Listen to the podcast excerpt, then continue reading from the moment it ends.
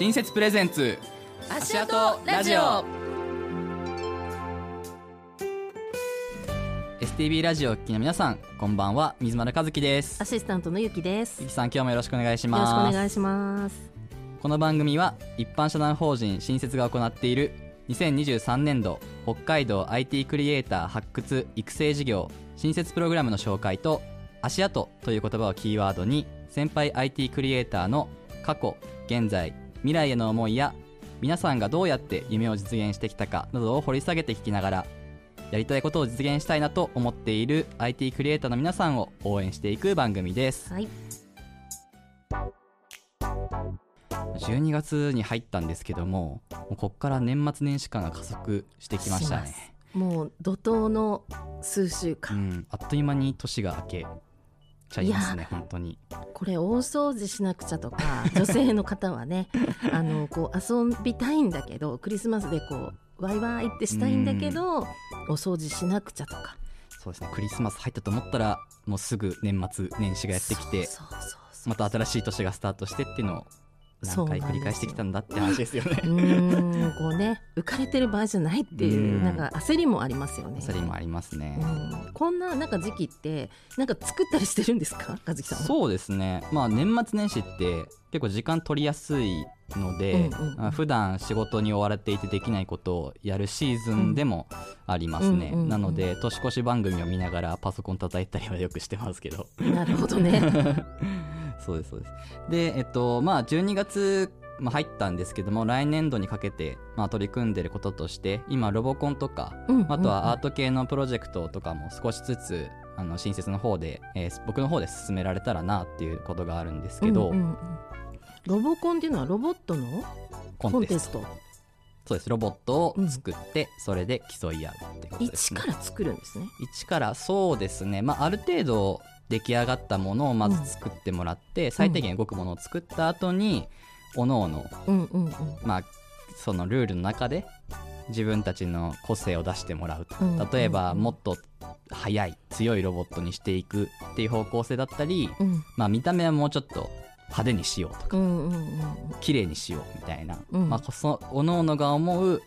自分なりのいいロボットを作るっていうのが趣旨ですね。うん。それでこう競うというか、うん、こう発表していくと。発表したりなんか戦うんですか？そのロボットは。そうですね。一応ルールは作って点数でい何点っていうのはつけたりするんですけど、まあその点数を競ってハイスコア叩き出したいっていう人もいれば、うん。まあ、最低限動くけども私の綺麗なロボット見てみたいな感じの。うんうんうんでもいいですし、なんかテレビで見たロボットのコンテストはうん、なんかこうロボットを作って、うん。そのルートに合わせて何秒で進んでいくかみたいな 速さを競う速さを競うやつとなんか戦いもありましたよね。戦うのもありますね。戦いはちょっとやってみたいなと思っていてなんかこうこう番組始まってうん。いろんなクリエイターの方とお話しするので、私もちょっとプログラミングにちょっと興味を持ちお。始めいいですね。まずは形からというか本を読むっていうところから始めてなんかねアメリカの中学生が学んでいる14歳からのプログラミングっていう本がめっちゃいいって言ったので、それを読み始めました。うんうんうんそして今そのロボットの話をね伺ってたんで、はい。ちょっと私ロボット作りたいなと思ったんですよね。ゆきさんもロボット。そうです。いいですね。作りましょうぜひ。でもねユキ巨大ロボットっていうのを作りたかったんだけど なんか巨大なのは多分作れないうんなかとなか難しいかもしれない思ってるのでちょっと小さいもうスタートのうん。みんな学生さんとか、うん。初めての人たちと一緒にうん。なんかちょっとやってみたいなというふうに思ってます。そうですね。まあ14歳からって僕もプログラミングに興味持ったのは14歳ぐらい、まあ中学2年生とかそこぐらいなんですけど、うん。僕もやっぱりロボットを作りたいっていうのはずっとあったんだけれども教えてくれる人がいなかったりうんどうやって作るんだろうみたいな。ロボット作りたいけど最初どこからやったらいいかわからないっていうのうんはいっぱいいると思うので、はい。まあ、そういうのをまずはもう出来合いのうん。まず作るところから一緒にやって動くものができました。その後にまあ自分なりの個性を付け足していくっていうのをまあこれから進めていこうかなとは思うんですけど。いいですね。そうやって見守ってくれる人がうん。一緒にいてロボットを作るとん。なんか楽しいし、うんそのなんか周りの人が作ってるものもなんか見たいですもんね。そうなんですよね、うん。でゲーム作りますとかだと親御さんとかがうん。子供やなんかやってるんだけどよくわかんない。うんうん。タブレットの中でパソコンの中で動いてるからわかんないんですけど、うん。ロボットみたいにまあその場にあって動いててなんか子供たちが失敗しながら試行錯誤してるのを見ると親御さんもこう子供たちが学んでいく過程だったりとかうんうん楽しそうにやってるのがまあ実際に目で見てわかるので、うん。親御さんも一緒に作ったりとか、うんうん。アドバイスしてもらったりとかあのそういうところで一緒に学んでいくと、ね絶対一緒にやった方がいいですよね。絶対いいです、そしたら今度ロボット作りたいってなったら、まあ、親御さんの方からこういうのあるよとか多分勧めてくれたりとかすると思うのでまあそういうきっかけにもできればいいなとは思っています。いいですね、はい。ロボコンちょっと楽しみですけど 新設はそういうなんかいろんなプログラムとかねはい。プロジェクトを進めて進めていきます。いってるんですよね。はい、で毎週ご紹介してるんですけれども、新設の今新設プロジェクトというプロジェクトを進めているのとあと和樹さんが行っている、えー地域発掘という2つのプロジェクトを進めています、まず1つ目の新設プロジェクトというのは、えー北海道全域の IT クリエイターさん考えているアイデアを広く募集して、えー最終的にはそのアイデアをプロジェクトマネージャーさんと言われる指導者さんと一緒にどんどんブラッシュアップしていって、えー発表する。最終的に発表するというようなプログラムですもんね。まあ、この新設プロジェクト自体は僕もプロジェクトマネージャー、まあ、はい指導する側でうんうんうん。プロジェクト持ってるんですけども、まあ、全体でではですね6月にアイデアを広く募集して、うん。応募された中から11組のチームに絞って、まあ、はい今アイデアをどんどんブラッシュアップさせていっています。で9月にはですねクリエイターさんと一緒に合宿をしたり11月には中間報告会をやったりして、うんうん。まあ、これからどんどんアイデアを進化させていくんですけども、はい。えー最後はですね1月の20日に開催する最後の成果発表会に向けて今皆さんどしどしと作業しているはい。ことになるので、まあ、この年末年始がまさにラストスパート追い込み時期になるんじゃないかなと思っています。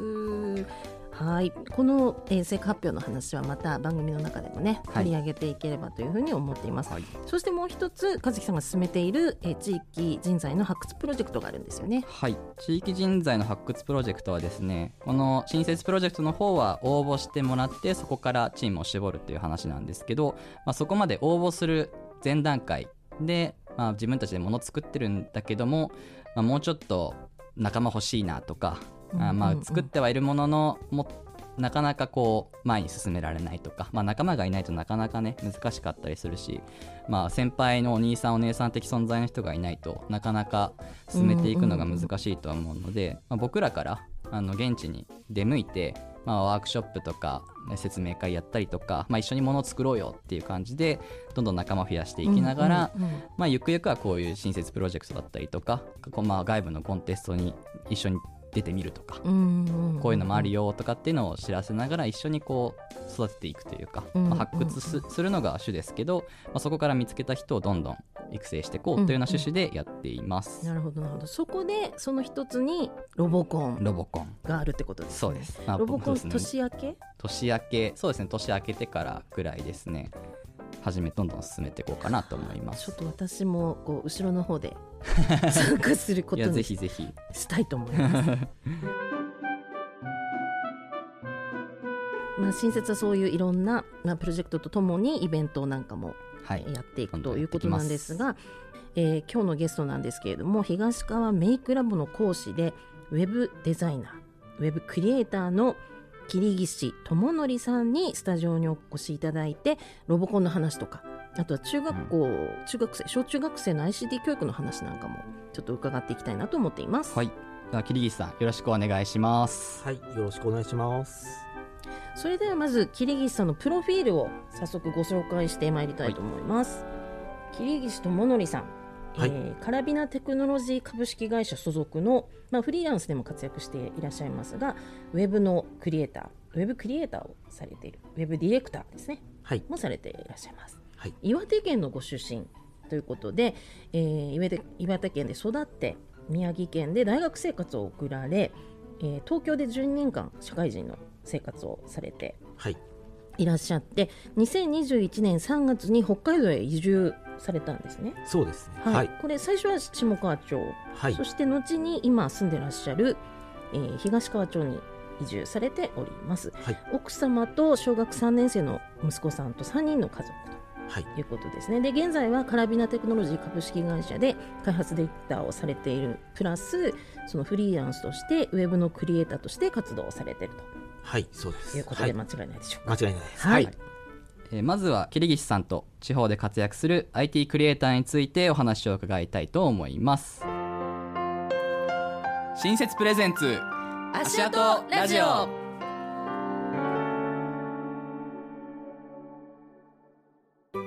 一般社団法人新設は北海道を中心とした情報技術 IT による地域の発展やイノベーション創出による社会発展のための人材の発掘育成交流を行っています。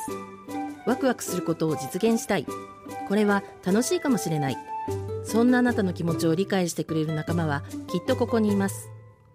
一般社団法人新設では北海道内の中高生高専生および大学生大学院生の IT クリエイターの支援プログラムを実施中。お問い合わせは新設 .jp まで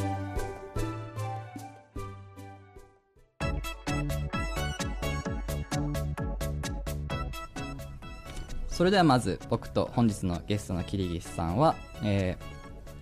カラビナテクノロジー株式会社という福岡の会社に所属しているんですけども今は東川町に移住されて活動しているとはい。もともと岩手県出身だったんだけれども、うん今は東川の方に住んでいるそうですね。はい。という感じちなんですね、ょっと情報量が多くて。すみません。東川町はどんなところですか？住んで住んでみて。あ、東川町はまああの人口が8000人ちょいなんですけど、うんまあもうあのそのうち半分がもう移住者になって半分が移住者。はい。いや4000人ぐらいです4000ね。人ぐらいすごいですね。なのであのなんでしょうあの移住してきたもうなんかあのなんでしょう外の人っていう感じがもう よくあるものが、うん。もう半分が移住者なのでないので、うん。なんかうん。正直言うと住みやすいなっていうのは、そうなんですね。割と田舎に行くとそのコミュニティに馴染むのが難しいっていうのはよく聞きますけどそうですね。半分もいれば、まあ、全然違うところから来てるまあそうですね。話してみたら大阪出身の人だったりっうんていうので、まあ、移住っていうのは結構ねあの最近のホットワードではありますよね。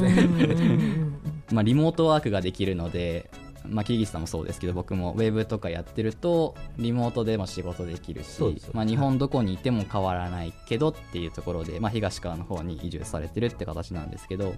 一番最初に桐岸さんと出会ったのは厚真町でたまたま別のプロジェクトがあって、そこで本当すれ違いというか あの少し話したぐらいでそうですね。夜にあの打ち上げの時にあの スナックにいて軽く話した軽く話したぐらい。確かにもうほとんど記憶ないですけど。でそこであの Facebook とかつながってで僕の方から見てたのはいろんなところでワークショップ、はい。お子さん向け子供向けに小中学生とかですかね。そうですね。はい。向けにあのロボット作ったりとかっていうのを何個かやっていて、はいで僕もちちょうど地域人材発掘っていうところでどうやって地方になんかいきなりこう地方に行ってプログラミング教室やるぞって言ってもなかなか難しいと思いますし。難しいですね。はい。じゃあプログラミング一緒にやろうって言ってなかなか理解してくれないと思うので、まあ、そういう意味でロボットってすごくいいなって思ったんですよね。みんなわかるじゃないですかロボットっていうそうですね。もうあの動くもの動くものってわかるし、うん。なんかそうなると割とんとっつきやすいものではあったのでロボットに注目した時に桐木さんはちょうどそういうワークショップをやっていてあこういうやり方あるんだ。じゃあ話聞いてみようっていうので連絡してで実際にまたオフラインで会った時に 実際のロボットをこそうですね。もあの実際のものを持ってきます。いじりながらへーそうっていうのでこう話が盛り上がって、うん。うんうんまあ、新設でこういうのややっていきますっていうところで一緒にいましょう。でその時にロボコンの話が少しずつ始まりつつあったんですよね。そうなんかロボコン考えてますっていうのを聞いてて、うん。まだそんなにはあの進んではなかったんですね。本当始まりのぐらいでできたらいいねぐらいだったんですけどそれがだんだんと形になるというか見えてきたっていうところで、最近はやり取りをしながら、はい。まあ、それぞれの地区で桐さんだったら東川町でやりますし、うんうんうん。僕だったら厚真町の方で、まあ、どうやって最初ワークショップやってでロボコンロボコンが難しいのはですねやっぱルールを決めたりとか、なるほどなるロほど。ボット作るだけじゃなくてそれをこう競い合わせるフィールドうんうんうん。そのそういうのを作んなきゃいけないのでなかなかねルールも含め大変ではあるんですけど。ね。ルールどうするってみんな集まった時点であの正直ロボコン出身があの水丸さんしかいなかったんであそうです。ね皆さんあのどうしようって。う んそうですよねきっとね、なんか僕は高専の時にロボコンやっていてまあ高専ロボコンはもうちょっとかなりがっちりしたルールになってしまうので、うん。それが小中学生にも馴染みやすいようなある程度規制はあるんだけどもでも遊びもできるみたいな自由度を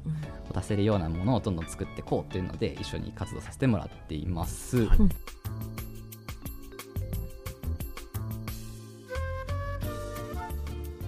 で桐石さん自身はその ICT 教育とかはい。に関して東町でどういったことをやられたりするんですか、えっと実際東川町では、えっと個人であのひあの紹介にもあった東川メイクラボっていうのをあの自分で立ち上げて、はい、うんうん。実際にあの今はそのロボットを作ろう、まあ、ロボットの元となるものを使ってなんかいろいろやってみようっていうワークショップを、うん。えー、と徐々に始めてますっていうところですね。まだ東側に移住しあの引っ越してからそんなに時間が経ってないので、うんまあ、そこあの町民の人たちにもまだあのそんなに認知がされてないので、うん。うん実際にそこで、まあ、本当スタートしたばかりなので、なんでしょう、あのまあ、こういろいろ集客とかも苦戦はしてるんですけど、うん。やっぱりあのその中で参加してくれた子どもたちはすごいなんか喜んで帰ってくれてるっていう状況なので、まあ、今あのそのロボットを使ったワークショップだけですけど、うん。今後なんかそれ以外にもあの自分が仕事でしているウェブ周りだったりっていうのを、えー、といろいろその辺で講座を考えて教えていきたいなっていう考えてるところですね。質問していいですか？どうぞ。あの今キーワードに出た ICT 教育、はい、うんきっとこういうのを聞くとお父さんお母さんがもう分かんないし なんか難しいこと言ってるかもって思うと思うんですけど ICT 教育っていうのはなんか分かりやすく説明するとどんな感じなんですか？まあ分かりやすく言うもう本当に IT とかになってしまうんですけど、まあはいでも皆さんスマホ使ってますからね。ね。スマートフォンで普段使ってるものが結構近いというかちですけど、うん。あのまあ、なかなか普段使ってるけど ICT 教育って言われた途端にわかんなくなっちゃう。みたいになっちゃうんうんううん感じですけど、そうですね。多分今教育の現場で今までですとなんかパソコンを使って授業をやりますよって言ったら、みんなパソコン教室に行ってなんかこう、んんん。あのマイクロソフトのワードやエクセルを触ってみましょうっていうことだったんですけど、そういったなんか授業でなんかあの一つやりましょうっていうよりも、うん。もう一般の算数とか国語の中でパソコンを使ってやりましょうっていうのがうんうんうんうん ICT 教育の中にあって、はい、だからもうふそれ個別というよりかはもうミックスされてますよね。ねうんうん。だって例えば数学も皆さんのなんていう親御さんの世代だとグラフ書くのってなんかこう頑張って書いてたけど今だったら、定規とね、うん、やってましたよね。シャーペンで書くみたいな。今だったら視覚的にすごい分かりやすく表示してくれるし、うん。まあ普通に分かんないものって調べ物するから辞書ってそもそも使うこと少なくなりましたよね、うんでも今はスマホで調べるしっていうところから、まあ、ICT 教育というよりかはもう必須のものになってきてるから、うんうんうんまあ、ちょっとはみ出すとすればロボットみたいなものは、まあ、教育に近いかもしれないですよね。作って生み出すみたいな、ね、作って生み出したりするっていうのはあるかもしれないですね。うん。なるほど。ねそうやってねあの細かく教えていただくと 多分そのお父さんお母さん世代の方もあそんな怖いものじゃないんだなとかうん。思いますよね。そうなんですよ。だからロボットってすごくその導入部分としては良くて、うん。一見ただ動いてるラジコンとかに近いものなんだけど、うんうんうん。まあ、昔だとミニ四駆とかうん。みたいなものなんですけど、一個一個見ていくとちゃんと技術 ICT 教育に必要なものがあって、まさに桐岸さんがおっしゃられたようなあのウェブもウェブ界隈だったりとか全然違うところに派生してもうんやることはうんうん結構似たり寄ったりするところはあるので、だから入りが大事なんですよね。番は。結構皆さんなんか親御さんってパソコンを使うだけでもう、うん。なんか自分たちはできないだけど今あの仕事するためにもパソコン必要じゃないですか、うんでなんかパソコンなんかクリックするのもなんかどこクリックしたらいいかとかであーよくありますね。そう。ですなんかそういったあの全てあの中でプログラミングでできているものなので、うん。じゃあプログラミングって一体何なんだろうっていうので、はい。まあ、実際あの日常的なもので簡単に言うと、うん。あの電気つけるのってあの、まあ、プログラミング思考っていうものもあって、はい。うんこれをどあの押せばどう動くっていうのがあの分かるように考えるのはプログラミング思考なので、うんうんまあ、実際にボタン押しました電気流れました電気つきますっていうのは、これはプログラミング思考なんでこれでもうプログラミングとして成立しちゃうね、なるほどなるほど。順番を考えますよね。そう料理もプラプログラミングですね。あまさにまさに。まさうん。にレシピとかも。そうですだからねお母さんたちめちゃくちゃ高度なプログラミングやってますからね。そうですうんそうです、それ言ってあげたらね みんななんかわかるかも。うん。レシピあっうんてでも頭の中に入ってるじゃないですか、あこういう順番でとかってやっていて最後ちゃんと出来上がったもの、うん。まあそれは僕らはシステムって呼んだりしてるから、そうですわかりやすい。実際にあのただあのやってることがパソコンでやってるだけなので、じうんうんうん。あのそうですね。お母さん方は料理でやってるっていうのでなんかうん手段が違うだけで考え方は一緒っていうことなんですよね。なるほどうん。なるほど。ただまあこれがいきなり IT とかってやると、まあ、どうしても導入のところがうん難しい苦手意識が出てきてしまうので、まあ徐々にできればいいのかなとは思う。ただ子供たちはもうすぐに覚えるじゃないですか。そうですワークショップやっても最初のちょっとした使い方だけや教えちゃえばあとはもう自分たちで好き勝手やっていくので。むしろあのあんななんでしょう。大人が考えられないようなことを 子どもたちがやってしまうのでうん。やっぱり大人になっていくと経験が重なっていくので、その分なんか固定概念ができてきてて、うん。なんかこうやらないとできないんだっていうのが、うん。子どもたちは経験がないのでじゃあこれやってみようっていう感じでやってしまうっていうものがあって、なので、うん。結構なんかプログラミングを教えててもなんかあそんなやり方があったんだっていうのがうん。ありますね。柔軟ですもんね。そうですね。うん。今までの学校教育とかだとテストがあってそれで点数競うだけ、まあ、ある程度の枠組みを大人が作った枠組みで子供が評価されますけど、うんまあ、なんかそうなると自由に作ってたら大人のこう考えていた枠組みから離れてってやっていくと、あれ？自分たちより頭いいんじゃないかとか 頭柔らかいぞって思いますよね。そうなんですよ。なんか自分がちょっとあれ？ちょっともうこれ教えるじゃなくて教えら 教えられてる。教えられた方がいいんじゃないかって思っていくんですよね。まさにまさにそういう失敗するというか、まあ、ロボットって絶対失敗するんですよね。そうです実際に作って、まあ、考えたんだけど実際作ってみたら全然浮かないとか、うん。なんか重すぎたとか 全然動かないやってなるんだけどもそれを多分子供たちは手を動かしながらどんどん試行錯誤していくので大人たちって多分原因を考える頭使ってどうしようみたいな固まるのでうん手を動かさないじゃないですか。で子供たちはもう好き勝手あれ動かないぞって言ったら。言ったらなんか別な部分も勝手にこう動かしちゃって 試しにやってみようっていうので。僕らが学びますよね。そうなんですよ。子供たちの その取り組み方。うんうんうん。っていうのはすごく勉強になるので親御さんとかがあ自分たち自分の子供たちこんなに頭柔らかいんだっていう、うん。まあ、再発見できるというかでそこに興味がもしあるのであればあのまた違ううん。教材じゃないですけど機会をどんどん親とかが与えてくれると、まあ、子供たちはどんどん育っていくのかなって思いますし、うん。まあ僕らもあの関与できるところは増えていくんじゃないかなとは思いますよね。まあそこの時点でなんでしょう？親御さんへのこうなんかあのステップとしても自分がこう教えて、うん。あなんかこう親御さんたちもそんなに難しいものじゃないんだっていうのを、なんかこうやっていきたいなと思うので今東川でちょっとスタートしてるっていうところはあります。実際子供たちはまあ学びたいっていうのはあると思うし面白いっていうのは想像がつくんですけど、はい。親御さんの反応とかってあったりするんですか、はえー、と一応アンあの終わった後アンケートをもらってるんですけど、あのまあ、あの5段階中5があの大変良かったっていうものもあって、うんうん。全部今のところ全部それをいただいておりまして、えー。素晴らしいななぜかというとやっぱりあの丁寧に説明していただくと、うん。あなんか子供向けでですと丁寧に説明しないと子供を理解できないので、うん。それを親が見ていると親も理解していくのでなるほど。そうですそうですそうです。ん 子供向けに教えてるつもりが横で見てる親が分かるみたいな。そうですそう。ですうんってなるといつもこう子供がこう一生懸命触ってるのに、うん。あのこう詰まったりすると、うん。あの親がこうこうやるんだよってそうそうそう。うん。いいですよね、うん。まあ、まさにそれが教育のいい形かもしれないそうですよね。でそこで多分親たちも気づくじゃないですか。あれいこういうのやると意外にできるじゃんっていうところから。で興味持ってもらったら別の教材を買ってきてくれたりだとか。そのやっぱ周りにいじれるものがあるってすごく大事じゃないですか。そうですね。なんかワークショップで与えられたものをやるのもいいんだけどもやっぱ家にあるとなんか思いついた時にいじれるというかなんかそういう大事な部分ってあると思うのでまあもちろんワークショップもやりながら家にも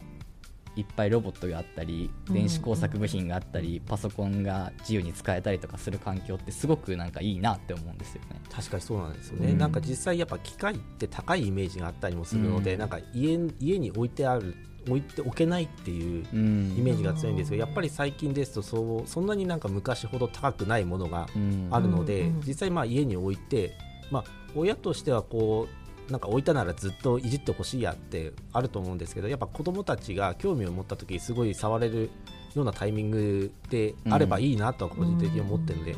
まあ、それそこのなんか触ろうと思った時になかったらなんか子どもたちいじれない。うん。確かにそうです。そのその時があるかないかやっぱ大きいかなって大きいですよね、うん。子供はもうすぐやりたいのにないって。うんその熱意をねそこで失ってしまうので、まあまさにそういうことも考えながらロボコンをね機械にどんどん進めていきたいんですけど、はい。まあ、ロボコンやっていく過程でやっぱみんな共通の認識なのは、まあ、来年度以降もはい。続けていって、どんどんこう参加する人たちが増えていったらいいなっていうのは共通であるじゃないですすあります、はい、やっぱりどんどん道内で仲間たちを広げていって、このロボコン大会はどんどん大きくしていったりだとか、まあ、コミュニティとして、はい。あのいろんな人がつながってくれてあの地域にこういう子たちいるぞとか、うんまあ、ゆくゆくは全道大会みたいなのができるといいないっていう話が、はい。もうまだ1回目もちゃんと開催しないのに夢だけめちゃくちゃ広がってますけども、うん。でも今年今年度の大会だけでも、まあ、4つか5つの町がもう絡むのでそうですね。はい。かなり、まあ、それでも道の地域としてはかなり広い地域でやるっていう形なのですごく面白いロボコンになるんじゃないかなとは思ってますね。そうですね。あのちゃんと街にそのロボットとかそういったやりたいっていう人が今、うん。そういった人がいるのでうん。やっぱ他の街に広げていくためにはその人なんでしょう、うん。子供じゃなくてそういった人も探していかなきゃなっていうのもそうですよね。必ずその人地域に1人はいますからね。そうですそうですそうです。絶対いますようね、ん、だからそういう人たちと一緒にロボコンっていうコンテストやっぱり大会を一つちゃんとやって、えーそれを目指していくっていう形はすごく面白いと思うので、まあ、ぜひぜひこれからも一緒にやっていけたらなと思います。いやぜひぜひ。はい、よろしくお願いします。はい、よろしくお願いします、はい。まだまだあのちょっともうロボットのことすごい聞きたい 気持ちでいっぱいなんですけれどもお別れのお時間が近づいてまいりました。今日はカラビナテクノロジー株式会社そして東川メイクラボの講師でもいらっしゃるウェブディレクターウェブクリエイターの、えー、桐岸智則さんにお話を伺いました。桐岸さんありがとうございました。ありがとうございました